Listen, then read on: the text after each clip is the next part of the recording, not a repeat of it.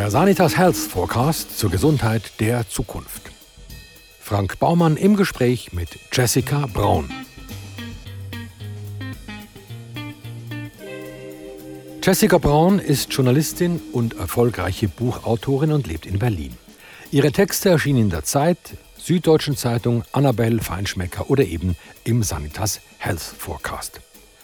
Sie hat unter anderem die Bücher Your Home is My Castle als Wohnungstauscher um die Welt und Träume schön, ein Reisetagebuch für die Nacht veröffentlicht.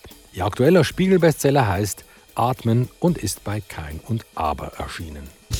Jessica Braun, lassen Sie uns über das Thema Longevity sprechen, also über die Frage, wie wir unsere Lebensspanne verlängern können. Drei Begriffe, über die man beim Thema Langlebigkeit immer wieder stolpert, sind Telomere, Rapamycin und Thymusregeneration. Was bitte ist eine Thymusregeneration? Die Thymusregeneration, also der, der Thymus, das ist so ein ganz kleines Organ und das ist wichtig für die ähm, Immunfunktion des Körpers. Und der Thymus ist bei uns, also beim Menschen, nur in den jungen Jahren aktiv und dann verfettet der und schaltet ab. Und man geht davon aus, dass das den Alterungsprozess und altersbedingte Krankheiten begünstigt. Und es gab eine Studie in 2019, eine sehr kleine Studie, wenige, also nur neun Probanden, ähm, Männer. Und bei denen hatte der Forscher, der das äh, angeleitet hat, eben seiner Aussage und den Studienergebnissen nach ähm, es geschafft, indem er den, Thymus reaktiviert hat mit einer Gabe von verschiedenen Wirkstoffen. Ähm, diese Männer dann im Schnitt um 2,5 Jahre verjüngen konnte. Also er konnte sie verjüngen um 2,5 Jahre.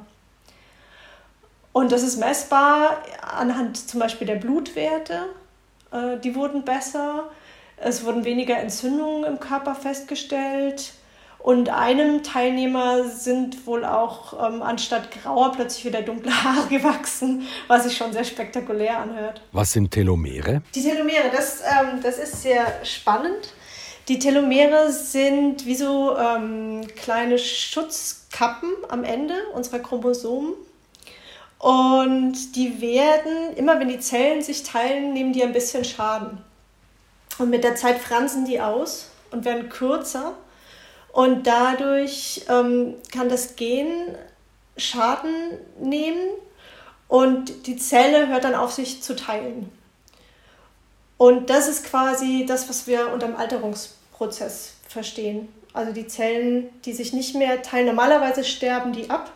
Es gibt aber auch die sogenannten seneszenten Zellen. Das sind so äh, flapsig gesagt Zombiezellen die eben nicht so wie gedacht absterben, obwohl sie eigentlich nicht mehr lebensfähig sind. Und wenn die sich anhäufen im Körper, was auch ein Teil des Alterungsprozesses ist, dann äh, geben die so bestimmte Stoffe ab und sorgen für ein sehr ungesundes Umfeld. Also auch eines, in dem eben Entzündungen zum Beispiel ähm, sich stärker ausbreiten. Und ein, eine Idee ist oder ein Ansatz ist, im Bereich Longevity, dass man eben diese seneszenten Zellen abschaltet. Äh, dann hätten wir noch das Rapamycin. Das Rapamycin, das ist entdeckt worden auf äh, einer Osterinsel, daher der Name. Das klingt mich jetzt enorm ähm, einleuchtend, dass es auf der Osterinsel entdeckt wurde und deshalb ja. Rapamycin heißt. Also ich meine, aus meiner bescheidenen Sicht müsste es dann doch irgendwie Ostermycin heißen. Ja, Oster, Osterinsel namens Rapa Nui. Ah, Rapa Nui. Rapa Nui nach dem Dialekt, den die Ureinwohner der Osterinsel bis zur Ankunft der Europäer im 18. Jahrhundert sprachen. Ha. Auf der Insel äh, und dem chilenischen Festland sowie auf Tahiti und in den USA gibt es übrigens nur noch zwischen 2500 und 3500 Rapa Nui sprechende Menschen. Wussten Sie das? Daher, daher, genau. Und ähm, das kann Immunreaktionen unterdrücken, das Rapamycin. Und das, dadurch lässt sich wohl ähm, das Leben verlängern. Das ist aber bislang bei Menschen noch nicht nachgewiesen worden, nur bei Versuchstieren. Und das ist bei ganz vielen von diesen Longevity-Sachen so, dass man zwar sehr gute Ergebnisse hat mit Fadenwürmern oder Fruchtfliegen oder teilweise auch äh, Hunden oder, oder Affen, Mäuse auch ganz oft. Aber was bei einer Maus funktioniert, funktioniert nicht automatisch auch beim Menschen. Was meinen Sie denn, woher kommt denn eigentlich unser Wunsch, immer noch älter zu werden? Oder ist es nicht vielleicht bloß die Angst vor dem Sterben oder, oder die damit verbundene Ungewissheit? Ich glaube, es hat sich ein bisschen verlagert. Früher war es mehr so die Suche nach, dem, nach der Unsterblichkeit. Aber ich glaube, das will man heutzutage gar nicht mehr. Und das ist auch das, worum es in dieser Longevity-Forschung geht. Gar nicht so sehr das Leben endlos hinauszögern, sondern diese ganzen altersdegenerativen Erkrankungen einfach in den Griff zu kriegen. Also Krebs, Demenz, ähm, Herz-Kreislauf-Erkrankungen, also all das, was das die letzten Jahre oft so, so unerträglich macht für Menschen, die davon betroffen sind, das eben auszuschalten, dass man wirklich bis zum Schluss quasi ein gesundes, ein, ein gutes Leben führen kann. Das ist die Idee. Die Forscher der ETH Zürich haben ja zum Beispiel ein Silikonherz entwickelt. Also wir können unser Herz jederzeit austauschen, wenn es mal nicht mehr funktioniert. Und was mich also, besonders fasziniert, ist natürlich, dass es aus einem 3D-Drucker kommt. Wir werden also eines Tages unsere Ersatzteile im Homeoffice herstellen können. Finde ich prima.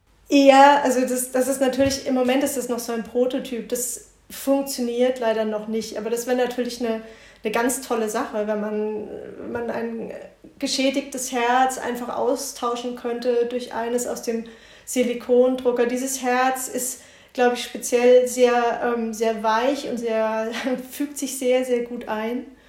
Aber ist noch nicht äh, in einer Phase, dass man sagen kann, das, das würde jetzt einen Menschen langfristig am Leben erhalten. Ich glaube, was gerade so das vielversprechendste ist in der Anti-Aging-Forschung, ist tatsächlich, oder in der Longevity-Forschung, ist äh, das Metformin. Das ist ein Diabetesmedikament. Das ist das, was sich die Biohacker verabreichen. Ja, also man nimmt es in Tablettenform. Das ist ein, also Diabetespatienten kennen das. Das ist erstmals zugelassen worden 1958 in England, also ist wirklich schon ganz, ganz lange auf dem Markt. Und man hat festgestellt, mehr so nebenbei, weil wie gesagt, das ist eigentlich für Diabetespatienten gedacht, dass ähm, Menschen, die Diabetes haben, aber Metformin nehmen, länger leben als gesunde Menschen. Und so kam eben diese Longevity-Forschung auf dieses Medikament. Und das Interessante an Metformin ist, ist dadurch, ähm, dass es kein, da ist kein Patent mehr drauf. Und dadurch ist es sehr günstig. Das heißt, es wäre tatsächlich, wenn es, wenn es so wirkt, wie sich Forscher derzeit erhoffen, das soll jetzt rausgefunden werden in größeren, in längeren Studien, dann wäre das was, was man sich auch leisten kann. Das Problem ist nur, dass dadurch, dass eben das Patent nicht mehr da ist und sich mit dem Medikament kein großes Geld mehr machen lässt, ist es für die Pharmaindustrie ganz uninteressant, diese Studien zu finanzieren. Und die im Moment größte geplante Studie mit 3000 Menschen in den USA die ähm, krankt genau daran, dass nämlich das Geld äh, immer noch fehlt, das sie brauchen. Das sind 50 Millionen, um ja, die erste Studie durchzuführen. Wenn Sie von, von 50 Millionen sprechen, dann heißt es ja irgendwo auch, dass eine unabhängige Forschung praktisch nicht mehr möglich ist, weil man äh, von Konzernen abhängig ist, die enorme Summen zur Verfügung stellen. Nee, das sind, äh, das sind Wissenschaftler, die sind unabhängig, die arbeiten an verschiedenen Instituten, aber natürlich ähm, fließt in diese Forschung aus unterschiedlichen Töpfen immer Geld. Ähm, Studien sind sehr teuer und die müssen von irgendjemandem finanziert werden. Eine der häufigsten Todesursachen sind ja Herz-Kreislauf-Erkrankungen und Krebs. Mhm. Wo steht man denn heute in der Krebsforschung? Ich meine, trotz enormer Forschungsanstrengungen sterben ja immer mehr Menschen an Krebs. Mhm. Wo liegt denn da das Problem? Ja, genau, weil Krebs ist eben so eine altersbedingte Erkrankung. Und ähm, solange wir das eben das Altern und die, die Effekte des Alterns nicht in den Griff kriegen, wird es auch schwierig sein, äh, den Krebs in den Griff zu bekommen. Das Problem bei Krebsbehandlung, ähm, bei äh, Chemotherapie äh, ist, dass ähm, dadurch, dass die die Krebszellen sich aus den körpereigenen Zellen bilden und jeder von uns sich von anderen Menschen ganz extrem unterscheidet. Ähm, dadurch unterscheiden sich auch die Krebszellen der Menschen untereinander sehr stark, was es so unglaublich schwierig macht für die Forschung, diese eine Behandlungsmethode zu finden, die bei allen Menschen gleichermaßen gut wirkt. Weshalb immer nur bei einer neuen Therapie bislang ein Bruchteil der Menschen davon profitiert. Und das weiß man auch vorher nicht so gut, wie gut es bei jemandem anschlagen wird. Sie schreiben in einem Ihrer Texte im Sanitas Health Forecast, dass die große Hoffnung in CAR-T-Zellen besteht. Was sind denn CAR-T-Zellen? CAR-T-Zellen sind im Moment in der Krebsmedizin ein ganz großer Hoffnungsträger. Es ist so, dass die, die Tumorzellen sich ja aus körpereigenen Zellen entwickeln und dadurch sind sie für die Abwehrzellen, die eigentlich dafür da sind, im Körper aufzuräumen und alles, was schädlich ist, eben zu beseitigen und zu eliminieren. Vor denen können sich die Tumorzellen halt ganz wunderbar verstecken. Und ähm, KT-Zellen sind Abwehrzellen, die man einem Krebspatienten entnimmt und dann genetisch so verändert, dass sie tatsächlich die Krebszellen identifizieren und ausschalten können. Und zwar eine einzelne KT-Zelle, eine ganze Menge Krebszellen, ähm, Hunderttausende.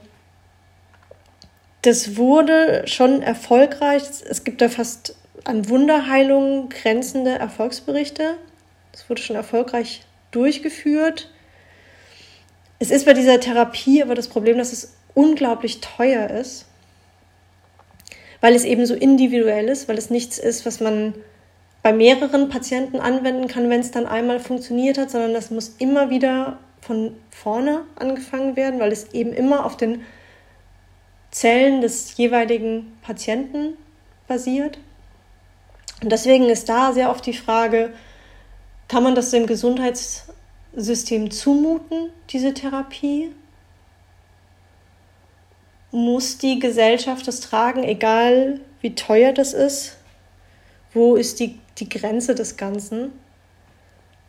Aber natürlich, das haben wir ja jetzt auch gerade in der, in der Krise gemerkt, ähm, das Leben jedes Einzelnen ist unfassbar wertvoll. Und solange wir das als Gemeinschaft einigermaßen stemmen können, dann sollten wir das zumindest versuchen denke ich. Bei der Longevity-Forschung geht es unter anderem darum, Wege zu finden, um ein längeres bzw. ein gesundes, langes Leben zu erlangen.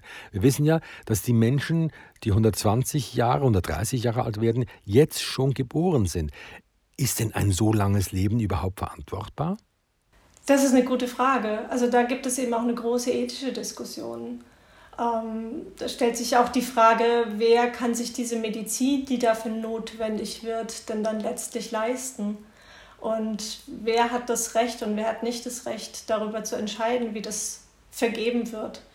Ähm, ja, es gibt Forscher, die sagen, dass es heute schon Menschen gibt, junge, sehr junge Menschen, die eines Tages 120 werden. Ich wäre da noch skeptisch. Ähm, ich glaube, wir sind noch nicht so weit. Das Ganze dauert alles noch ein bisschen, bisschen länger. Den großen Durchbruch, da wird es noch ein bisschen hin, hindauern. Mit dem langen Leben geht ja noch eine ganz andere Herausforderung einher, nämlich jene der schieren Finanzierbarkeit. Nicht nur der Medikamente, sondern auch in Bezug auf die Sozialleistung des Staates, der Versicherungen und Pensionskassen. Ja, kann ich mir denn überhaupt ein langes Leben leisten? Das ist richtig. Darauf sind wir eigentlich noch gar nicht vorbereitet.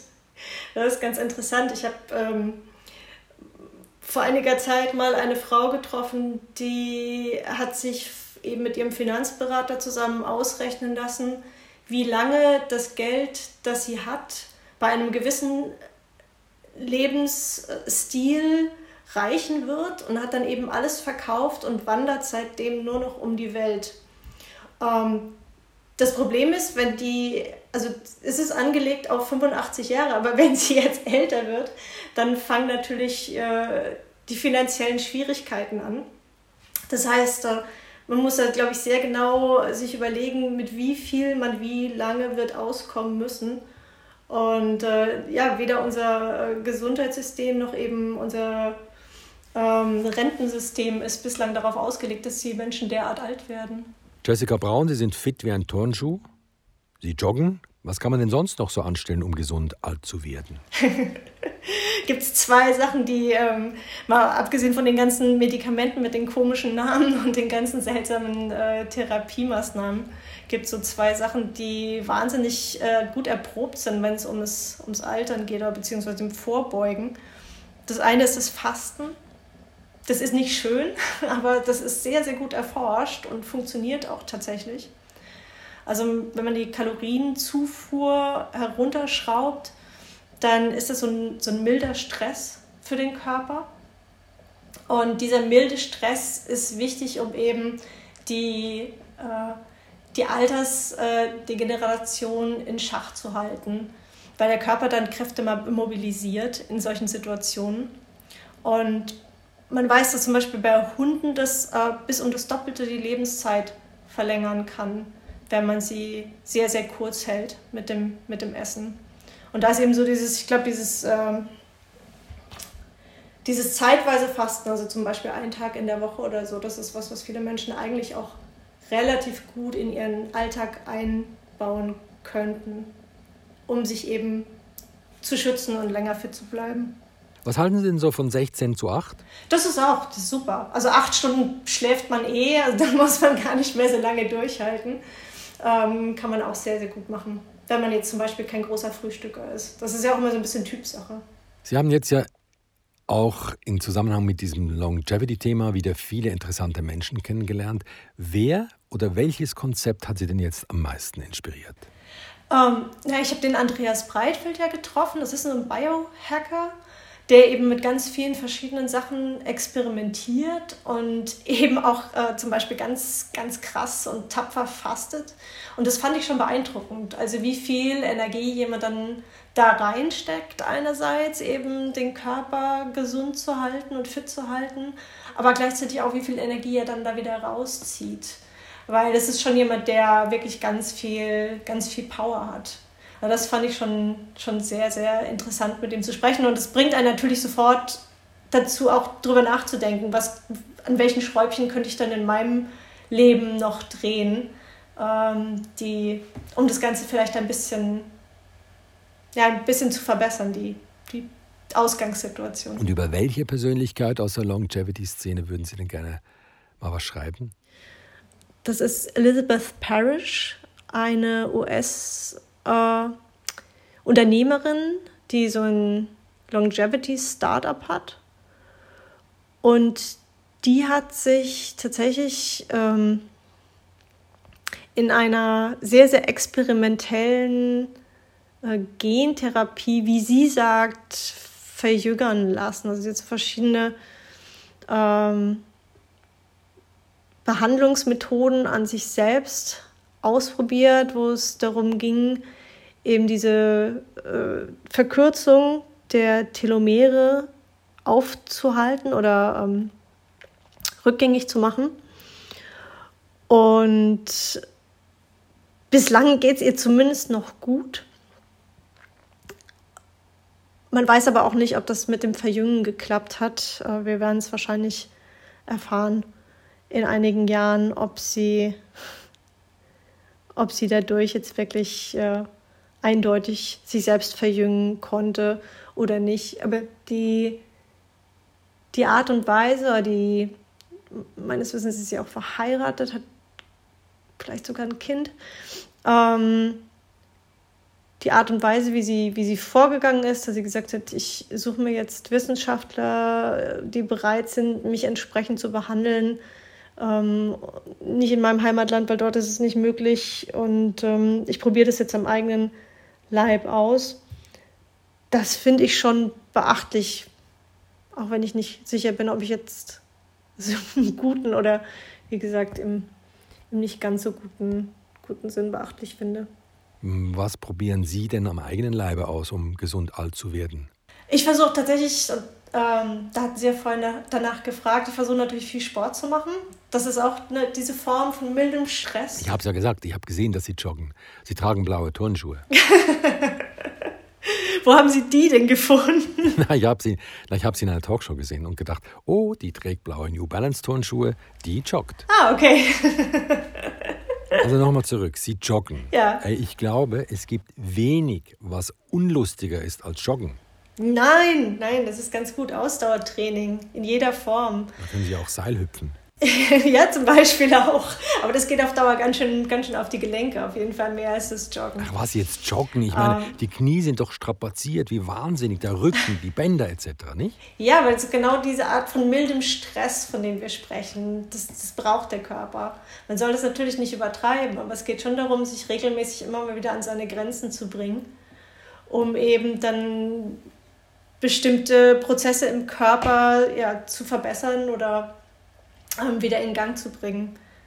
Das eine ist zum Beispiel, was ganz interessant ist, ähm, ich hatte ja ein Buch geschrieben über das Atmen und da ist eben ein Faktor, wenn es um die Atmung geht, ist die sogenannte Vitalkapazität. Und das ist das Luftvolumen, das man nach maximaler Einatmung wieder maximal ausatmen kann. Und an dieser Vitalkapazität kann man zum Beispiel auch sehr gut ablesen, wenn die sich verändert, wenn die, wenn die weniger wird ähm, wie sich die Lebenserwartung eines Menschen verändert. Das heißt, wenn ich die Vitalkapazität trainiere, und das ist eben genau das, was mit Ausdauersport und immer dann, wenn ich wirklich mal richtig power, also nicht so dieses gemütliche, eine Stunde mit jemandem joggen und dabei plaudern, sondern wirklich zwischendurch Sprints einbauen oder Treppen raufrennen oder bei mir klappt es total gut beim Spinning, also auf so einem Bike dann wirklich, wirklich, wirklich an die Grenzen zu gehen. Dadurch trainiert man eben seine Vitalkapazität. Und das ist ein äh, ganz, ganz wichtiger Faktor für die, für die Gesundheit. Also, Jessica Braun, Fasten, wenig sexy. Joggen, noch weniger sexy. Ich habe noch nie einen fröhlichen Jogger gesehen, der irgendwie originell joggt. Und ich bin wirklich schon viele, viele Kilometer gejoggt. Ich habe sogar schon dreimal einen 100-Kilometer-Lauf bestritten und ich, ich fand es nie lustig. Nie. Es gibt keinen Ball, es gibt keine Geschicklichkeit, es gibt kein Spielwitz, es gibt nichts. Genau. Sie machen mir Angst, Jessica Braun. Also alles, was ich unternehmen soll, um mein Leben zu optimieren, ist, wenn es nach Ihnen geht, lustfeindlich. Ja, ein bisschen. Ein bisschen. Unser Körper ist so ausgelegt, wenn es nach ihm ginge. Er möchte ja immer alles in der Balance haben. Und die perfekte Balance des Körpers, die haben wir dann, wenn wir schlafen. Das ist der Grund, warum wir uns auf dem Sofa so wahnsinnig wohlfühlen. Aber das ist natürlich nicht das, wie man sein Leben leben möchte. Und wenn man sein Leben länger gesund leben möchte, dann muss man eben runter vom Sofa. Dann darf man eben nicht die ganze Zeit pennen, sondern dann muss man eben ja, raus, sich bewegen, sich ein bisschen fordern, sich stressen im positiven Sinne. Und dann äh, lebt man länger gesünder. Ich hätte aber noch, ich hätte vielleicht noch was, was, was, was wirklich sehr angenehm ist. Wie wäre es mit Meditation? Meditation mache ich jeden Morgen. Eine halbe Stunde, eine Zen-Meditation. Jeden Morgen. Ja, das ist sehr gut. Und dann kommt meine Frau rein und sagt, du, ich will dich gar nicht stören, nur ganz schnell, ich muss noch ganz, ganz, ganz, ganz schnell was holen. Ich sage, ey Gabi, hallo, hallo. Und sie, nein, kein Problem, ich, ich halte dich nicht auf, ich bin gleich wieder weg, mach nur weiter. nein, klar, Meditation ist wunderbar. Allein schon der Plan, nur da zu sitzen und nichts zu denken, alles wahrzunehmen, aber nichts zu bewerten, mhm. ist großartig. Und es ist, ist so erfüllend, wenn es dann zwischendurch mhm. mal gelingt. Ja, aber die Momente sind tatsächlich ähm, sind rar. Zumindest äh, bei mir ist es so. Und ähm, ich glaube bei vielen anderen auch. Man muss wohl sehr viel meditieren, um an so einen wirklichen, ganz gelassenen, leeren Zustand zu kommen. Einer der populärsten Gesundheitsverlängerer ist ja der Niederländer Wim Hof. Was halten Sie denn von ihm und seinem Ansatz? Ähm, ganz spannender Typ. Der äh, für sich zumindest in, in Untersuchungen zeigen konnte, dass seine äh, Immunabwehr deutlich besser ist als äh, die des Durchschnitts, was er auf seine Übungen zurückführt, ähm, nämlich Eisbaden und nackt wandern, möglichst im Schnee und äh, die Atemübungen dazu, das ist ja ein Teil äh, auch dessen. Und man ist sich aber, glaube ich, noch nicht ganz sicher, ob es nicht einfach bei ihm eine genetische Disposition ist, die, äh, die ihn dazu befähigt. Oder ob es tatsächlich dieses Konzept ist, das er entwickelt hat. Aber es, es gibt einige Leute, die da drauf schwören und ähm, die, das, die das durchziehen. Das ist zum Beispiel was, was ich mir nicht für mich vorstellen könnte, jeden Morgen kalt duschen. da bin ich nicht, nicht für gemacht. Kollege Breitfeld macht das ja. Der badet sogar täglich sieben Minuten in drei Grad kaltem Wasser. Genau. Das ist schon richtig die Härte. Genau, genau. Der geht, der geht wirklich in diese drei Grad äh, kalte, das ist ja eine umgebaute Gefriertruhe, was der da hat. Und da geht der rein, immer für drei, ich glaube drei, drei Minuten sind es morgens. Ähm, gleich als erstes, bevor er dann zur Meditation übergeht. Also schon, schon beachtlich. Sie arbeiten ja gerade an neuen Reportagen für den zweiten Sanitas Health Forecast von nächstem Jahr. Ich hoffe doch sehr, dass das Thema Atmen dort vorkommen wird. Es gibt da auf jeden Fall äh, interessante, interessante Bereiche. Da ist zum Beispiel an der ähm, ETH Zürich ist der Professor Renato Zenobi und der analysiert die Stoffe also er analysiert, wie die Ausatemluft zusammengesetzt ist. Und daran kann man ablesen, ob bestimmte Krankheitsprozesse im Körper stattfinden. Und es geht tatsächlich in Echtzeit. Also das ist nicht wie Blut abnehmen oder eine Urinprobe. Muss man irgendwie erstmal einschicken, dauert dann zwei Wochen, dann kriegt man einen Anruf vom Arzt. Sondern es ist wirklich so, ich, ich war da im, im Labor und durfte da einmal reinatmen in, in das Gerät. Und dann kann man wirklich in Echtzeit, äh, kann er einmal auf den Kopf zusagen, sie haben vorhin Kaffee getrunken. Ähm, oder äh, da ist irgendwie Menthol in ihrer Zahnpasta gewesen, aber eben auch, und das ist, wenn man wirklich ganz tief, und darauf, darauf zielt dieses Verfahren ab, ganz, ganz tief die, die Luft aus den tiefsten Tiefen der Lunge holt, dann eben auch, was sich gerade im Körper abspielt. Und da lassen sich dann, und das da, da geht die Forschung hin in Zukunft. Hoffentlich äh, zum Beispiel Indizien für Krebs ausfindig machen, Diabetes, ähm, also all das, was, was sich im Körper abspielt und was man sonst erst sehr langwierig und mit, mit aufwendigeren Methoden entdecken würde, dann einfach durch einmal in ein Gerät hineinpusten, quasi so wie man, wie man heute den Alkohol feststellt so dann eben die Krankheiten auch äh, aufspüren kann. Also, ähm, wir sind auf der Suche nach einem langen Leben. Mich dünkt, dass bei dem ganzen Optimieren und Biohacken und der Suche nach Überlebensstrategien das Erleben auf der Strecke bleibt. Ich glaube, die Menschheit hat doch schon ganz viele Alternativen gefunden, oder? Um so ein bisschen einen Eindruck zu hinterlassen oder sich selbst in irgendeiner Weise auf der Erde, in in der Gesellschaft zu erhalten. Das eine ist ja, ähm, Kinder zu bekommen. Das ist ja eine Möglichkeit, weiterzuleben. Also ein Stück weit zumindest in diesen Menschen. Und eben auch nicht vergessen zu werden. Andere Möglichkeiten sind das, was wir in der Arbeit leisten, Kunst, Kunst entsteht, glaube ich, ganz stark aus diesem Bedürfnis heraus, etwas, etwas zu schaffen, was größer ist als man selbst. Ich glaube, es gibt so ganz verschiedene Mechanismen, eben über Überlebensstrategien oder um trotz des äh, bevorstehenden Todes trotzdem irgendwie verbleiben zu können, ein Stück weit. Geht es denn nach dem Tod weiter? Das weiß ich nicht, wenn ich das wüsste. Ich habe keine Ahnung. Ich glaube, das ist eine Sache, die ich, die ich, die ich bei der Recherche für mein Buch, ähm, für das Atmen eben gelernt habe, ist, dass etwas von uns ja immer verbleibt. Ähm, in einer anderen Form. Der Körper löst sich auf und geht wieder über in diesen wunderbaren, unfassbar komplexen Kreislauf auf dieser Erde. Also etwas von uns zirkuliert sowieso, auch wenn wir schon lange nicht mehr da sind. Und es gibt so eine Theorie, die, die fand ich ganz schön, dass ähm,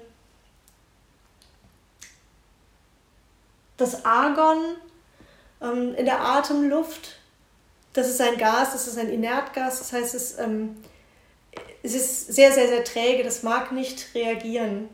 Das heißt, es verändert sich nicht. Wenn wir es einatmen und wenn wir es ausatmen, bleiben diese Moleküle immer gleich. Und ähm, da hat ein mittlerweile verstorbener US-Wissenschaftler die Theorie aufgestellt, dass oder vorgerechnet, dass weil es so viele von diesen äh, Argonatomen gibt, dass wir in diesem Moment, Sie und ich, gerade die gleichen Argon-Teilchen einatmen, die schon ein Dinosaurier ausgeatmet hat oder Goethe oder Romy Schneider und dass wir dadurch mit all diesen Menschen die, und Lebewesen, die vor uns waren, verbunden sind. Und dass in dem Moment, wo wir jetzt ausatmen, auch wieder das Argon, das wir ausatmen, verbleibt unverändert und so dann vielleicht eines Tages von unseren Enkelkindern wieder eingeatmet wird. Und man dadurch auch irgendwie durch den Atem in so einem endlosen Kreislauf ist mit allem, was was war und was sein wird. Das fand ich einen ganz tröstlichen Gedanken. Die Journalistin Jessica Braun.